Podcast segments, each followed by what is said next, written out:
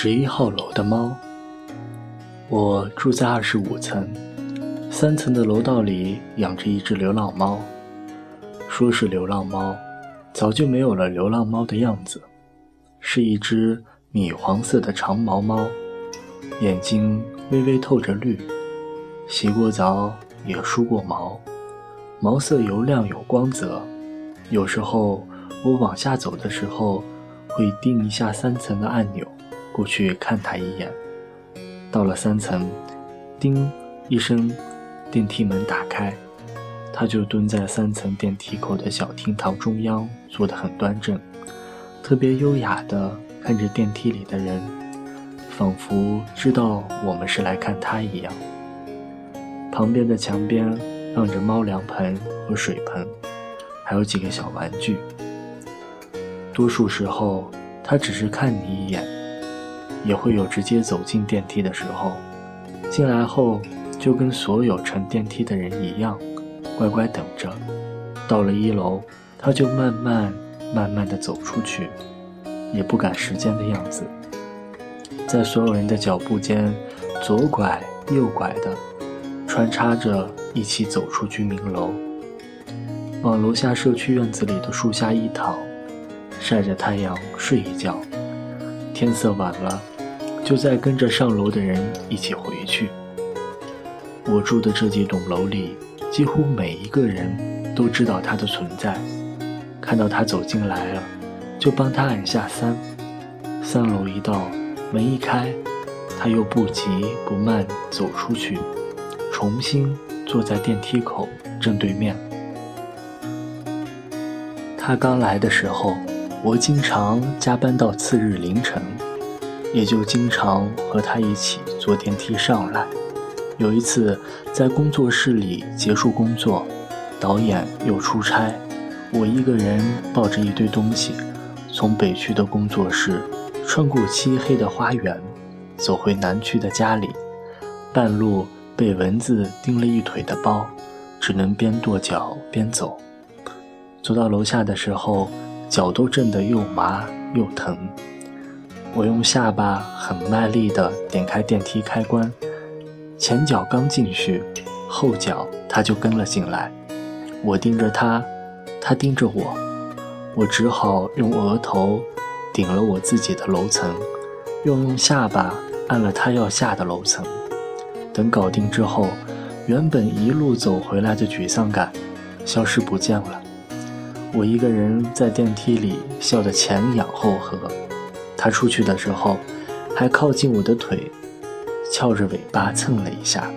大半夜，我和一只猫同乘了电梯，还为它按了按钮，这太喜剧了。它是三层住户们一起养的流浪猫。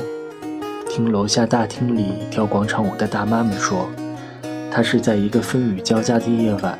从电闪雷鸣中逃进楼里来的，当时他毛都掉得秃斑，眼睛发炎，全被眼屎糊住，身上还有伤，走路一跛一跛的。当时三楼住着的刘奶奶撞见了他，心生怜悯，就把他抱回了家，养了伤，洗了澡，也下定决心收养他了。这个刘奶奶是楼里的风云人物。楼下广场舞军团的头目。为了照顾好这只猫，刘奶奶甚至缺席了好久的广场舞。在她的照顾下，小猫很快的恢复体力，也脱胎换骨，以至于后来出现在大家面前的时候，它完全变成了一只美貌的家猫。后来伤好了以后。大约是他自由自在流浪的时间太久，实在不习惯这样被禁锢在一方小小的屋子中，成日趴在窗口，喵喵呜呜的惨叫。刘奶奶觉得他是想外面了，就打开门把他又放了出去。他也不犹豫，就直接奔向了自由的广阔天地。可自打那以后，他似乎就把三层当成了坚实的后盾。在外面野几天就回来，还会坐电梯。回到三层就安静地蹲在那里等着。慢慢的，除了刘奶奶，整个三层的人都习惯了，开始没事就往外面放点吃的、喝的，有时候甚至还有猫玩具。他也越来越把这儿当成家，从半个月一回到几天一回，现在一天一回，比上班下班的白领还准时。很快，整栋楼都知道了他的存在。大家无论是怎样的生活作息，在这几年里都或多或少的见过他，或者和他一起搭过同班电梯。渐渐的，他从三层的猫变成了十一号楼的猫，也会经常看见同楼的住户跟别人说：“这是我们楼的猫。”一会儿就回去了。我回家的时候不止一次。听到别人问保安：“怎么总能见到那只猫？”保安头也不抬地说：“哦，那是十一号楼的猫，出来溜达溜达。”听得我差点当场笑出来。十一号楼的猫，这真是个好名字，听起来就很文艺。超市里买了太多东西拿不回来，留下地址，拜托工作人员用推车送回去。一说楼号，那边就直接说：“哦，就总有只猫在楼里转悠的那栋。”我知道，我知道。那只黄毛碧眼的猫咪突然间变成了我们流动的标签，让一些事情变得格外有意思起来。朋友来家里做客的时候，一进家门就一惊一乍地说：“你们邻居还真热情啊！这远亲不如近邻，在你家。”我算是见识到了，他很疑惑，究竟是怎么做到的？全楼的人好像都是认识的，出个门回个家，在电梯里见到了，还点个头示意。他说：“这场面，我除了小时候住我爸的纺织厂家属大院的时候领略过，真是多年不见啊！我刚才提着一堆东西上电梯，被超过三个人问要不要帮忙。”我就带着朋友去参观那只猫，他不可置信地反复问我：“他真的会坐电梯？他就住在三层？他几岁了？太神奇了！”因为他的到来，这些原本互相陌生的人，人生里仿佛都多了一条标签：十一号楼的猫的主人们。十一号楼的猫。变成了十一号楼所有灵魂的交集点，它把人们从快餐而冷漠的城市文化里拯救出来，让每个人都不再是冷静的路人甲乙丙丁，成了生动饱满的男女主角，演着一出叫生活的戏。刘奶奶作为这只猫的原始救命恩人，也很欢喜，跟我们说。孙子知道他养了这么一只有灵性的猫，一到假期就住过来看他。原本搭救了一只猫，结果还让宝贝孙子成了常客，简直就是节日大酬宾。说话间喜气洋洋，仿佛不是他给了猫新生，倒是猫带给了他幸福生活。这只猫自己大概永远都不会明白，它变成了所有人的精神亮点。人们喂饱它，还喂饱自己的心。人们关注它，继而发现，原来生活里有这么多小事值得被看到。它们都充满了爱与柔软，缓慢而有效地治愈了很多纠结。而且，它把家变得像家。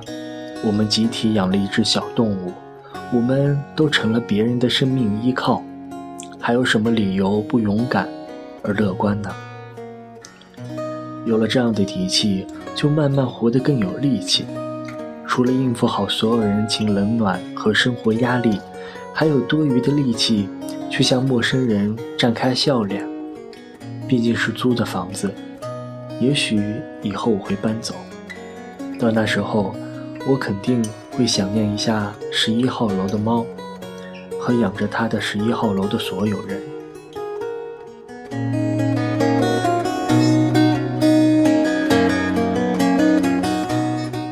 有很多人说，如今的城市变得越来越冷漠。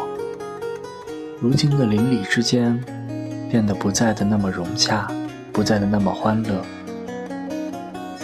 也许陌生人租住在同一所房子中，每天频频相见，却也没有微笑着打过招呼。我想，城市没有变，变了的只可能是我们的内心。我们变得太忙碌，生活不易，我们都在为了生存而忙碌着。因为自由的时间少，我们越来越多的沉迷在以网络为载体的一个小小圈子中。但是，真正能够滋养我们精神世界的，也许正是现实生活中邻里之间，亦或是陌生人之间的小小的微笑。与交流，打开自己的心，去试着接纳更多的人，去与更多的人做交流，去感受更多的丰富多彩的精神世界。也许就是这样，让我们的生活中有越来越多的亮点出现，也有越来越多的快乐。当我们真正的快乐以后，原本我们认为那个冷漠的城市，也变得温暖起来；那个我们认为难以待下去的地方，也变得越来的越可爱。